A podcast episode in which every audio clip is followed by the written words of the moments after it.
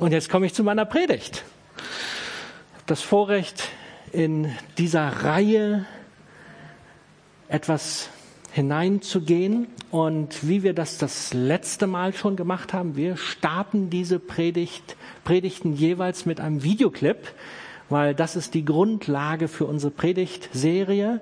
Und André, los geht's und genießt ihn mit mir. Ist da jemand, der mein Herz versteht? Ich habe euch extra ein Herz mitgebracht. Das ist eine gute Frage.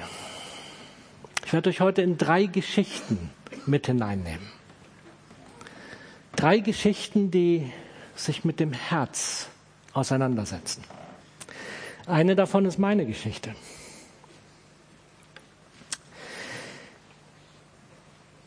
Viele von euch kennen mich mit meiner Geschichte. Die, die mich noch nicht kennen, lasst euch mit hineinnehmen. Ich werde euch Teile davon erzählen. Und ich gehe natürlich auf die Dinge ein, die mit meinem Herzen zu tun haben. Es gab eine Zeit im Jahr 2001, da war vieles für mich ins Fragen gekommen. Es war eine Zeit, da kam alles für mich zusammen. Meine erste Frau hatte sich von mir getrennt, ein paar Jahre vorher, und hatte dann in diesem Jahr die Scheidung eingereicht. Meine Mutter war an Krebs erkrankt und wir hatten damals diese Krisensituation mit Shelternau. Ich war zweiter Vorsitzender und manche haben das mitbekommen. In dieser Zeit hatte man vier Deutsche in Kabul ins Gefängnis gesteckt und vier weitere Ausländer. Von den vier Deutschen waren drei hier aus dem Christuszentrum. Sie waren Freunde. Mein Job war es, den Angehörigen dieser Leute mitzuteilen, jeden Tag, wie geht's den Leuten in Kabul? Denn sie saßen dort im Gefängnis, sie wussten nicht, was der nächste Tag bringt. Der oberste Richter hatte ihnen mitgeteilt, wir werden euch hinrichten. Und so wussten sie nicht, werden sie den nächsten Tag überleben. Und ich stand hier und fragte mich, was soll ich mit dem ganzen Kram machen? Es war das herausforderndste Jahr meines Lebens. Und ich brauchte jemand, der mein Herz versteht, der helfen kann, der mir, der mir erklären kann, was auch mit mir passierte. Es haben mich Menschen begleitet. Das war unschätzbar kostbar. Ich bin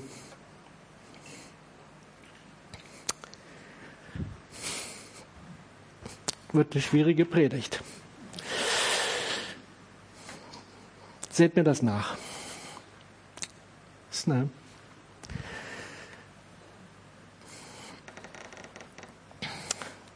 eine Predigt, die viel berührt.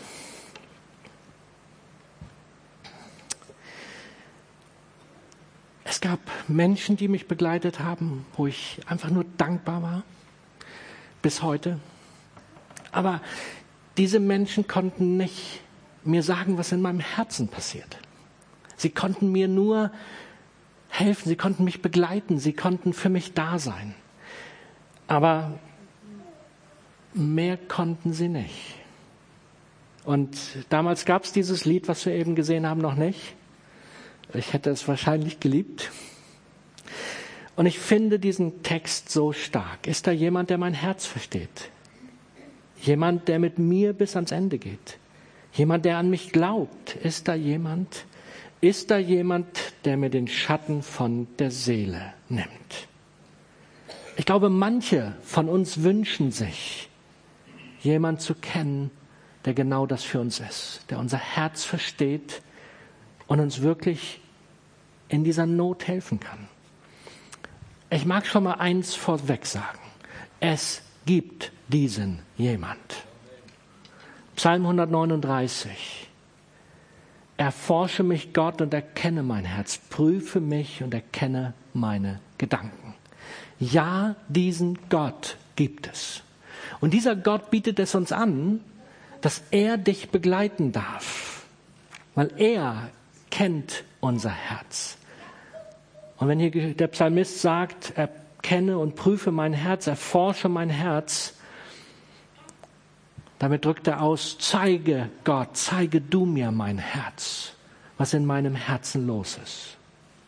Gott hat mir damals geholfen, mein Herz zu verstehen das, was nicht gut und hilfreich in meinem Herzen war, zu bearbeiten. Er hat mich getröstet und gestärkt. Zum Beispiel hat er mir mein falsches Lebensmotto, was mich hat durch das Leben getrieben, hat er mir offenbart. Und ich glaube, wir alle, wir kennen doch die Situation, wo es im Leben rauf und runter geht. Wir kennen das doch alle, wo Fragen in uns hochbrechen in meinem Herz war zum Beispiel die Frage, konnte ich als Geschiedener überhaupt noch für Gott gebraucht werden? Konnte Gott noch was mit mir machen? Die Frage nach meinem Wert. War ich noch wertvoll? Konnte es einen Neustart in meinem Leben geben? Kennt ihr auch diese Fragen, die notvoll sind in unserem Leben? Diese Fragen, die schmerzhaft sind? Ich habe einfach nur mal ein paar rausgenommen und hängen sie mal, wenn ich es hinkriege, an unser Herz. Nöte. Nöte, die da sind in unserem Leben. Aber die Frage ist, was machen sie mit uns? sehe gerade, ich habe die verkehrte Seite, das macht nichts. Schmerz. Seht ihr, was diese Dinge mit unserem Herzen anfangen zu machen? Oder das, was wir heute schon gehört haben, was nicht abgesprochen war, Hoffnungslosigkeit. Wisst ihr, was das macht mit unserem Herzen? Es zieht unser Herz nach unten. Unser Herz wird schwer. Ist da jemand, der uns helfen kann in unserer Not? Eine gute Frage, oder? Ich möchte uns die Geschichte von Sawat erzählen. Sawat, ein junger Mann. Sawat war nach Bangkok gekommen, weil er sich in dem kleinen Dorf, in dem seine Eltern wohnten, nicht mehr wohlfühlte. Er hatte auf dem Hof seines Vaters gearbeitet, aber er träumte von Größerem. Als er zum ersten Mal in das große Hotel in Bangkok kam, war er fassungslos. Jedes Zimmer in den oberen Stockwerken hatte ein Fenster, das auf den Korridor ging. Hinter jedem Fenster saß ein junges Mädchen, zwölf, dreizehn Jahre alt, vielleicht noch jünger. Prostitution in Thailand. In der ersten Zeit verkaufte Sawat Opium an die Kunden der Mädchen. Bald aber ließ er auch, ließ er sich auch auf Mädchenhandel ein. Waren die Mädchen neun oder zehn Jahre alt? Sawat war bald ein angesehener Geschäftsmann. Er war beliebt. Der Mädchenhandel machte ihn reich. Doch dann nahm alles eine rasche Wende. Ein Unglück folgte dem anderen. Alles ging schief und in der Unterwelt verbreitete sich das Gerücht, dass Sawat ein Polizeispitzel sei. Mit Sawat war es aus. Niemand mehr hielt zu ihm. In dieser schlimmen Situation erinnerte er sich an das kleine Dorf, an Vater und Mutter. Er dachte an die Worte, die sein Vater beim Abschied zu ihm gesagt hatte. Ich warte auf dich. Ob sein Vater immer noch wartete? nach allem, was sein Sohn ihm angetan hatte, denn die Nachrichten über Sawats Leben in Bangkok hatten auch das kleine Dorf erreicht und über Sawats Familie Schande gebracht. Sawat entschloss sich, einen Brief zu schreiben. Es ist die Geschichte von Sawat. Ich habe angefangen von mir zu erzählen. Und diese Geschichte hilft uns auch weiter. Ist das nicht in unserem Leben immer wieder so? Lass es ruhig so, unvoll, so, so unvollkommen, wie es ist. Lass es ruhig so unvollkommen, wie es ist. Unser Herz ist genau so. Es ist nicht alles perfekt, sondern da ist viel schwierige Situation da. Und ich möchte jetzt die dritte Geschichte anschauen, weil wir haben sie letzte Woche von Tanja schon gehört. Denn die Bibel kennt viele dieser Geschichten. Die Geschichte von dem verlorenen Sohn, wie sie allgemein bekannt ist, oder dem wartenden Vater, wie man sie nennen möchte. Die Geschichte von diesem jungen Mann, der auch nicht mehr ertragen konnte, zu Hause zu sein. Der junge Mann, der raus wollte, der Leben haben wollte. Der junge Mann, der es nicht mehr schaffte, weil die Sehnsucht nach Freiheit und Leben zu groß war, der sich das Erbe auszahlen ließ, obwohl sein Vater noch lebte. Und der junge Mann, der sich auf den Weg machte und mit allem, was er sich hat vorzeitig auszahlen lassen, in Saus und Braus gelebt hatte, sich Freunde kaufte und versuchte zu leben. Und dann kam die große Krise. Das Geld war am Ende. Er musste Schweine hüten und hatte Hunger. Ich lese nur die letzten Verse aus Lukas 15, Vers 17. Jetzt kam dieser Sohn zur Besinnung. Er sagte sich, wie viele Tagelöhne hat mein Vater und alle haben mehr als genug zu essen. Ich dagegen komme hier vor Hunger um. Ich will mich aufmachen und zu meinem Vater gehen und zu ihm sagen, Vater, ich habe mich gegen den Himmel und gegen dich versündigt. Ich bin es nicht mal wert, dein Sohn genannt zu werden. Mach mich zu einem deiner Tagelöhner. da war ein Punkt in seinem Leben, wo es nicht mehr weiterging. Wo er merkte, so kann ich nicht mehr leben. Es war so tief mit ihm gekommen, dass er sogar bereit war, als Sklave in seiner Familie zu arbeiten, obwohl er eigentlich Sohn war. Wie sieht das in unserem Leben aus? Darf ich uns mal fragen, wo stehen wir? Wisst ihr, dieser junge Mann oder auch der Sawat oder auch ich, ich hatte Sehnsüchte in meinem Leben. Dinge, die mich getrieben haben. Und ich dachte, ich kann sie auf irgendeine Art und Weise erfüllen. Bei mir war es die Sehnsucht anderen helfen zu müssen. Weil das hatte ich in meiner Familie gelernt. Immer für andere da zu sein. Anerkennung zu bekommen durch Gutes tun.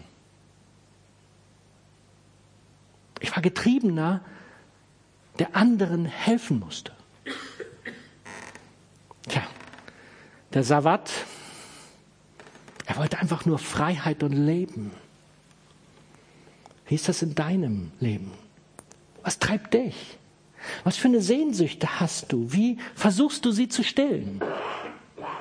Wenn du jetzt sagst, na ja, ich bin doch schon lange gläubig, dann sage ich dir, spielt gar keine Rolle. Ich war damals auch schon lange gläubig. Als das in meinem Leben passierte, da war ich schon 20 Jahre mindestens gläubig. Aber hatte ich Gott rangelassen an mein Herz? Hatte ich Gott die Möglichkeit gegeben, dass er tun kann, was er möchte? Wie sieht es bei dir aus? Ist es die Karriere? durch die du Sehnsucht versuchst zu stillen? Versuchst durch, durch Familie, durch Hobbys, was auch immer, keine Ahnung. Was ist es, was du benutzt, um Sehnsüchte in deinem Leben zu stillen? Aber wisst ihr, jede Sehnsucht, die wir falsch versuchen zu stillen, hat eine Konsequenz, die sie mit sich bringt. Es geht nicht ohne. Jede Entscheidung, um Sehnsüchte zu stillen, die nicht gottgemäß sind, bringt unweigerlich Konsequenz mit sich. Es war auch in meinem Leben so.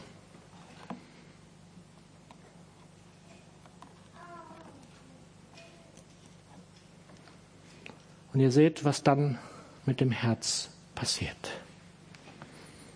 Es hält sich kaum nach oben. Das ist doch die Realität, oder? So ging es allen, den beiden jungen Männern. Als die Konsequenzen zum Tragen kamen, ging es nicht mehr. Kein Geld mehr da, der Ruf war weg, keine Freunde mehr und plötzlich zerbrach alles. Nichts mehr da, was noch hätte Halt geben können.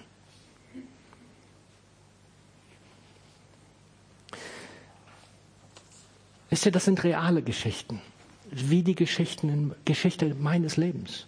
Das ist nicht was Erdachtes, das habe ich erlebt. Und du hast auch deine Geschichte. Jeder von uns hat doch so eine Geschichte. Ist nur die Frage, ob wir uns trauen, sie anzuschauen. Und ob wir zulassen, dass Dinge unseres Lebens zu einem Auslöser werden, dass wir umkehren. Oft ist es so, dass erst wenn die negativen Konsequenzen unserer Entscheidung zum Tragen kommen, in uns der Wunsch entsteht, neu anzufangen. Wir haben hier manche gestandene Christen, die lange gläubig sind und die jetzt sagen, ja, aber ich, doch vielleicht genau du. Vielleicht sind es Auslöser wie Krankheit, wie notvolle Umstände, Auslöser, die Gott zulässt, damit wir drüber nachdenken, wo er ran möchte.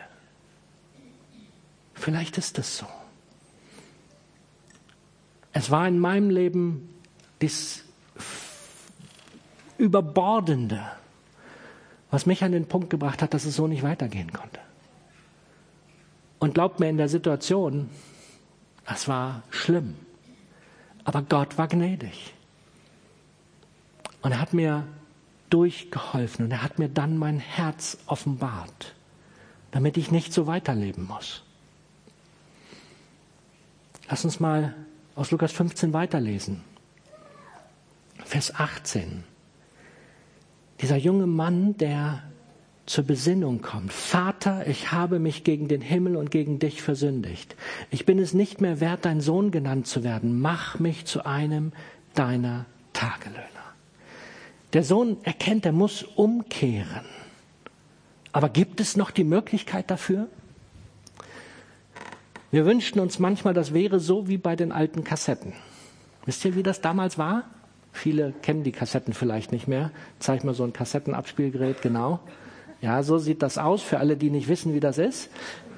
Und wisst ihr, was das Besondere bei diesen Dingern war? Die konnte man zurückspulen und einfach wieder neu überspielen. Das ist doch cool, oder? So müsste das in unserem Leben auch funktionieren. Ja, einfach den ganzen Müll zurückspulen, resetten und neu drüber spielen. Aber darf ich euch was sagen? So funktioniert's nicht. Das ist leider nicht das Leben. Das ist nicht so, wie wir das hinkriegen.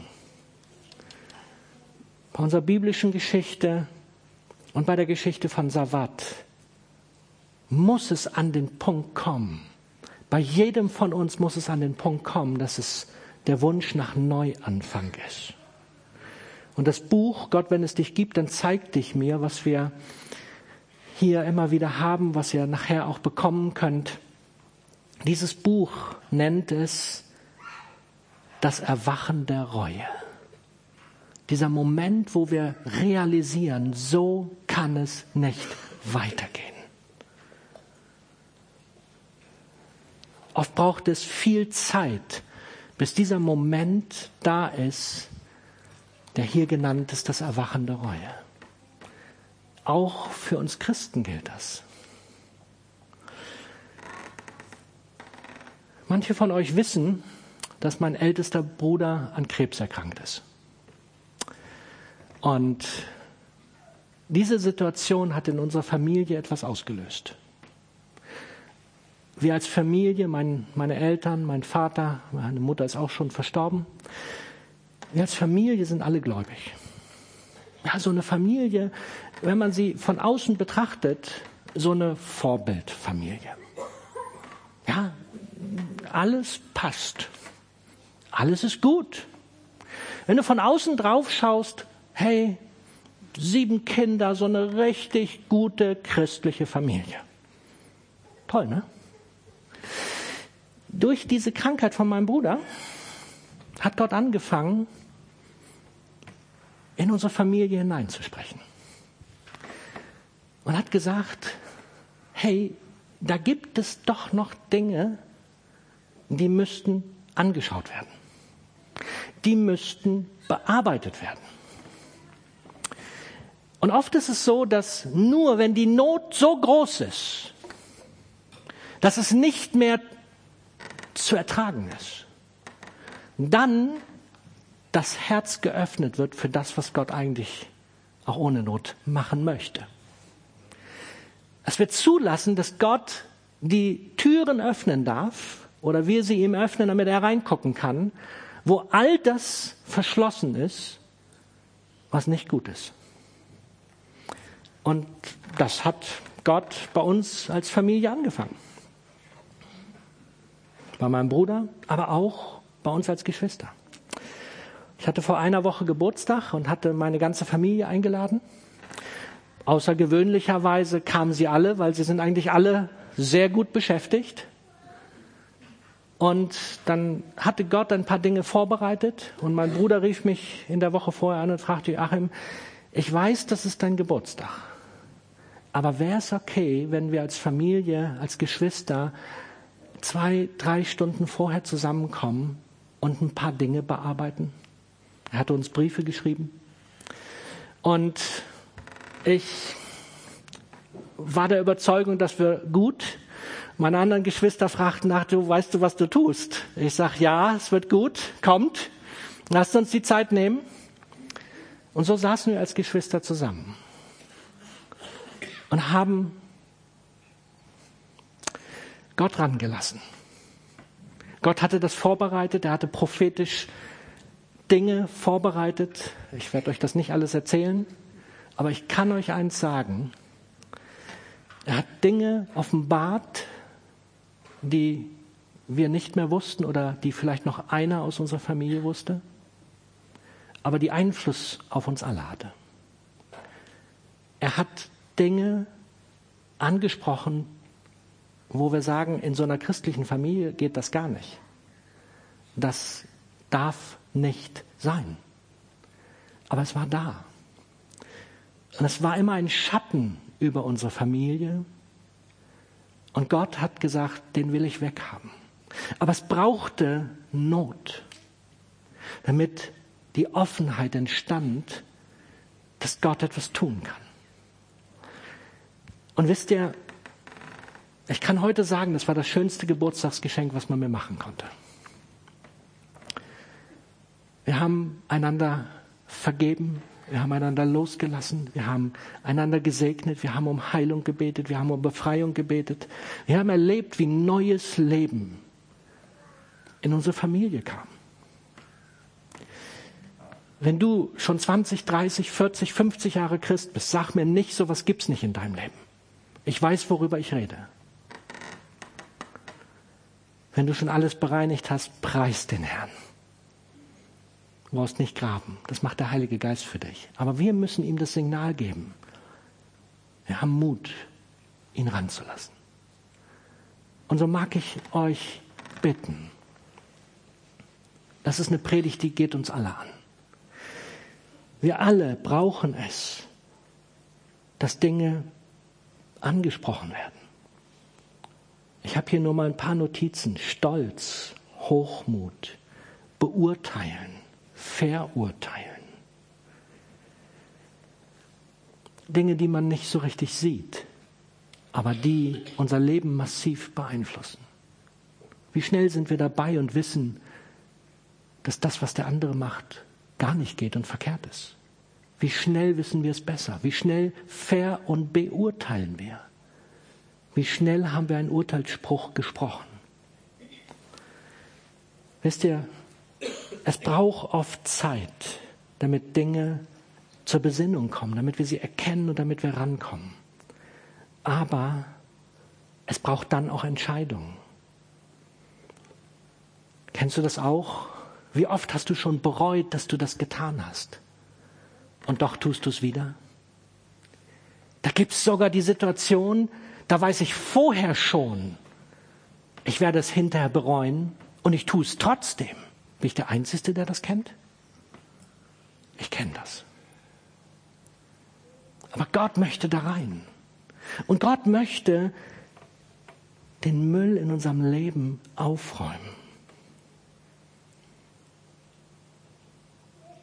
Darf ich dich fragen, bist du schon am Ende angekommen? Bist du schon an dem Punkt, wo Gott den Finger auf die Punkte in deinem Leben legen darf? Oder ist es noch nicht so weit? Ich wünschte, ihr bräuchtet das alle nicht. Ich wünschte, niemand muss Krankheit, Not oder was auch immer erleben, um an diesen Punkt zu kommen. Aber offensichtlich brauche ich das. Und ich will daraus lernen, dass es vorher bereinigt wird. Ich möchte mit der Geschichte von Sawat weitergehen. Was tat Sawat, als er am Endpunkt angekommen war? Er schrieb einen Brief. Lieber Vater, schrieb er, ich möchte nach Hause kommen, aber ich weiß nicht, ob du mich zu Hause haben willst.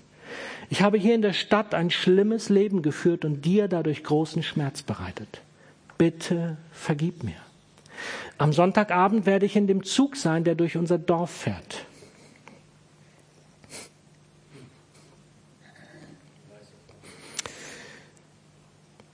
Wenn du immer noch auf mich wartest, häng bitte ein weißes Stück Stoff an den Baum vor unserem Haus. Sawat. Sawat hatte erkannt, er hatte Dinge falsch gemacht. Er hatte seinen Eltern Schmerz zugefügt. Und was gerade in diesem Moment passiert war, er tat etwas, was die Bibel ganz klar kennt und benennt. Eine christliche Vokabel. Er tat Buße. Was ist Buße? Buße ist Umdenken. Römer 12, Vers 2. Deshalb orientiert euch nicht am Verhalten und an den Gewohnheiten dieser Welt, sondern lasst euch von Gott durch Veränderung eurer Denkweise in neue Menschen verwandeln. Er durchlief einen Sinneswandel. Er kehrte auch um. Er dachte nicht nur um, er kehrte auch um. Er versuchte nicht, so weiterzuleben. 180 Grad Wende. Buße wird praktisch. Veränderung wird sichtbar. Sawat schrieb einen Brief an seinen Vater. Und er sagte, so nicht mehr. Ich weiß nicht, ob du mich noch annimmst, aber ich will so nicht weiterleben. So kann es nicht mehr weitergehen. Mein Bruder schrieb einen Brief an uns und sagte, hey, lasst uns zusammenkommen. Es muss nicht immer ein Brief sein, aber es bedarf einer Umkehr. Es bedarf eines Schrittes, wo unser Denken sich verändert und wir anfangen, tätig zu werden. Es ist wunderbar, was passiert, wenn wir anfangen umzukehren. Ich versuche das mal bildlich darzustellen. wie das ist, wenn wir umkehren. Mal gucken, ob es klappt. Hm, muss ein kleines bisschen nachhelfen.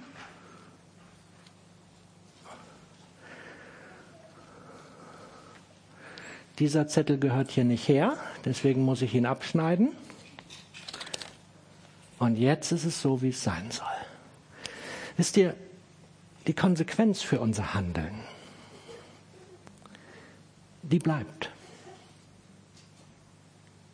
Die Konsequenz nimmt Gott uns nicht einfach so weg.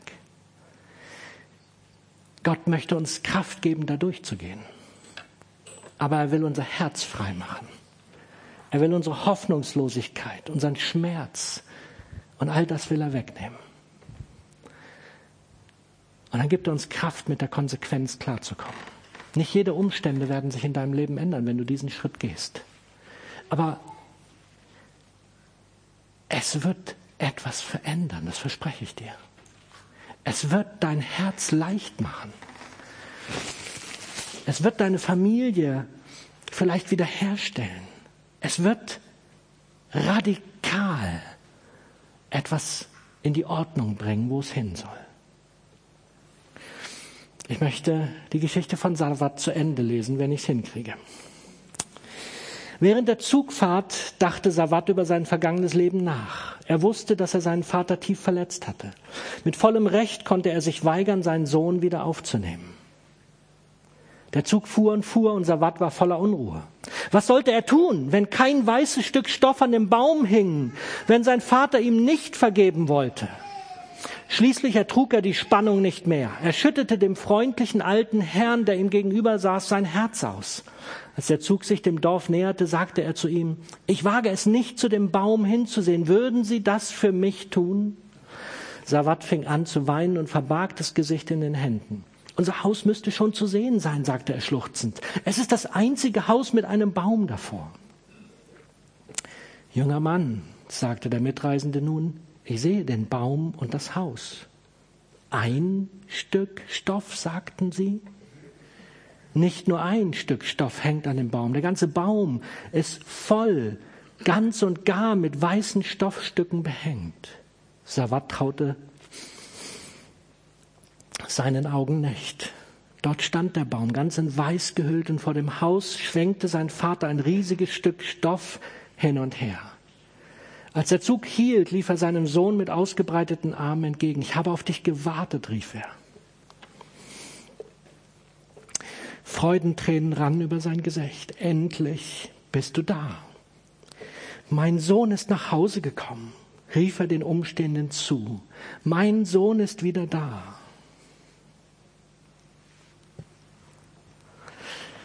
Darf ich dir sagen, dass der Vater im Himmel darauf wartet, dass wir nach Hause kommen? Wenn du es nicht glaubst, dann lass uns kurz in die biblische Geschichte nochmal reingucken. Lukas 15, Vers 20. So machte er sich auf den Weg zu seinem Vater. Dieser sah ihn schon von weitem kommen. Voller Mitleid lief er ihm entgegen, fiel ihm um den Hals und küsste ihn. Vater, sagte der Sohn zu ihm, ich habe mich gegen den Himmel und gegen dich versündigt.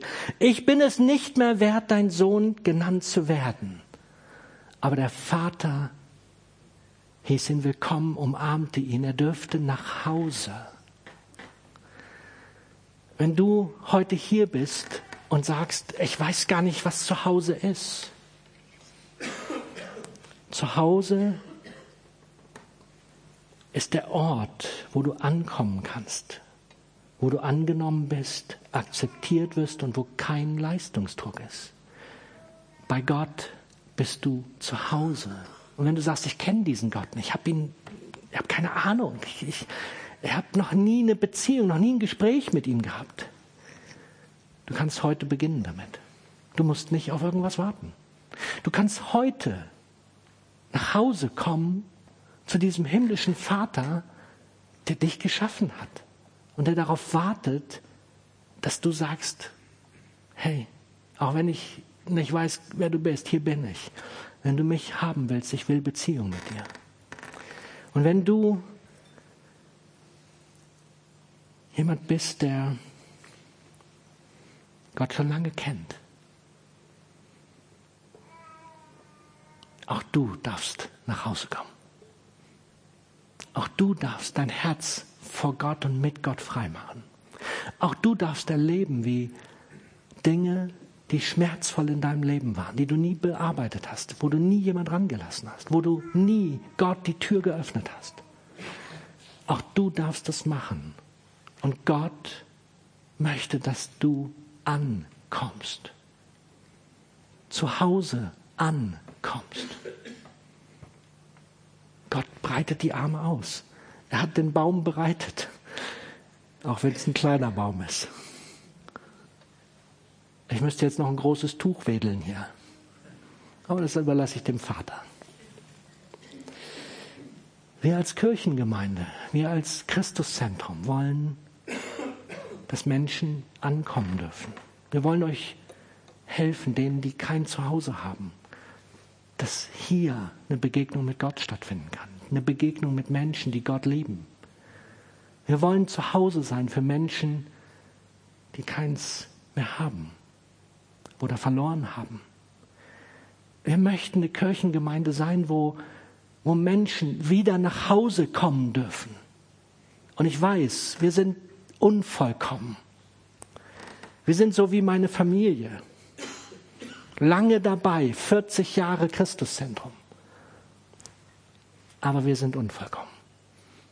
Wir sind nicht, wir sind nicht wirklich das, was wir uns auf die Fahne geschrieben haben. Leidenschaftlich lieben. Aber wir wollen leidenschaftlich lieben. Wir wollen es lernen, Menschen zu lieben, Braunschweig zu lieben, Gott zu lieben. Und ich lade dich ein, dass du Teil davon wirst. Egal, ob du schon lange dazugehörst oder kurz dabei bist. Wir sehnen uns nach dem Leben, was Gott für uns bereitet hat. Zum Schluss möchte ich aus Johannes 10, Vers 10 noch lesen. Ich aber bin gekommen, um ihnen Leben zu bringen, Leben in ganzer Fülle. Das ist das, was ich an meinem Geburtstag, meinem 50. letzte Woche erleben durfte. Wie neues Leben von Gott kam.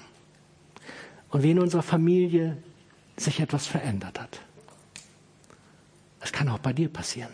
Es ist auch bei dir möglich. Jesus hat Leben die Fülle für dich und mich. Und wenn du Gott noch nicht kennst, dann hast du die Möglichkeit, ein wunderbares Gebet zu sprechen. Gott, wenn es dich gibt, bitte zeig dich mir. Und ich möchte uns ermutigen, dass wir Menschen heranführen an das, was wir gerade in dieser Serie hören. Menschen, die diese Sehnsüchte in sich tragen. Menschen, die Schmerz in ihren Herzen haben. Lasst uns doch die Botschaft der Hoffnung zu ihnen bringen. Dass sie eine Möglichkeit haben, ihren Schmerz loszuwerden. Und zeig ihnen, wie man beten kann. Gott, wenn es sich gibt, dann zeig dich mir. Ein Neuanfang ist immer möglich. Der Zug ist nie abgefahren möchte das Team bitten, dass es nach vorne kommt. Und ich möchte uns jetzt bitten, dass wir Gott fragen, Gott, was ist heute für mich dran? Für den einen könnte das sein, dass dieses Gebet das erste Mal gesprochen wird. André, bitte nochmal einblenden. Dieses Gebet, Gott, wenn es dich gibt. Vielleicht ist es dran für dich, dieses Gebet das allererste Mal zu sprechen. Ich verspreche dir, Gott antwortet. Wenn du schon länger dabei bist und jetzt meine Geschichte gehört hast, frag doch Gott, ob auch bei dir in deinem Leben etwas ist, wo Gott ran möchte, wo Gott Herzen erneuern möchte, wo Gott Herzen leicht machen möchte, damit wieder Leben kommt.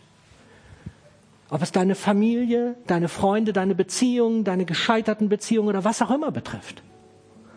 Lass doch Gott ran. Aber mach es nicht selber. Frage Gott bitte jetzt. Gott, was, was willst du?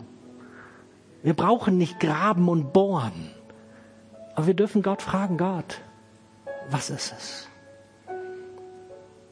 Gott hat das bei uns auch offenbart. Hat 40 Jahre gebraucht. Bei dir kann das schneller gehen.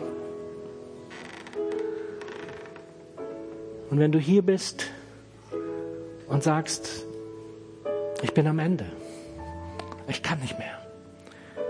Da ist so viel Leid, so viel Not, so viel Krankheit in meinem Leben, ich kann nicht mehr. Heute möchte Gott mit dir einen Neubeginn wagen. Und wir, wir können nur ein Angebot machen. Komm nach vorne und drücke das Gott aus. Ich möchte einen Neubeginn machen. Wenn du krank bist, komm zu unseren Mitarbeitern. Wir werden gleich Mitarbeiter haben, die sich hier nach vorne stellen. Und wir wollen für dich beten. Wir wollen, dass Krankheit von Gott wiederhergestellt und geheilt wird. Wir können das nicht machen. Wir können aber das tun, was meine Bibel sagt, füreinander zu beten und zu erwarten, dass Gott heilt und wiederherstellt. Und er tut das immer und immer und immer wieder. Und so lass uns jetzt einen Moment innehalten und Gott fragen, Gott, was ist für mich dran? Was hast du vor?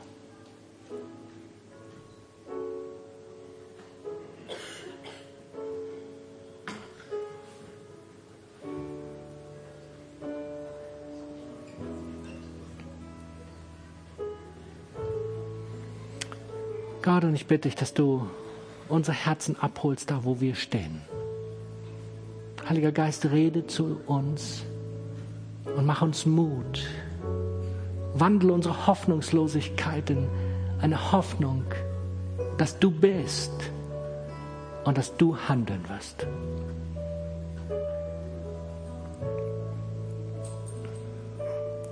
Amen.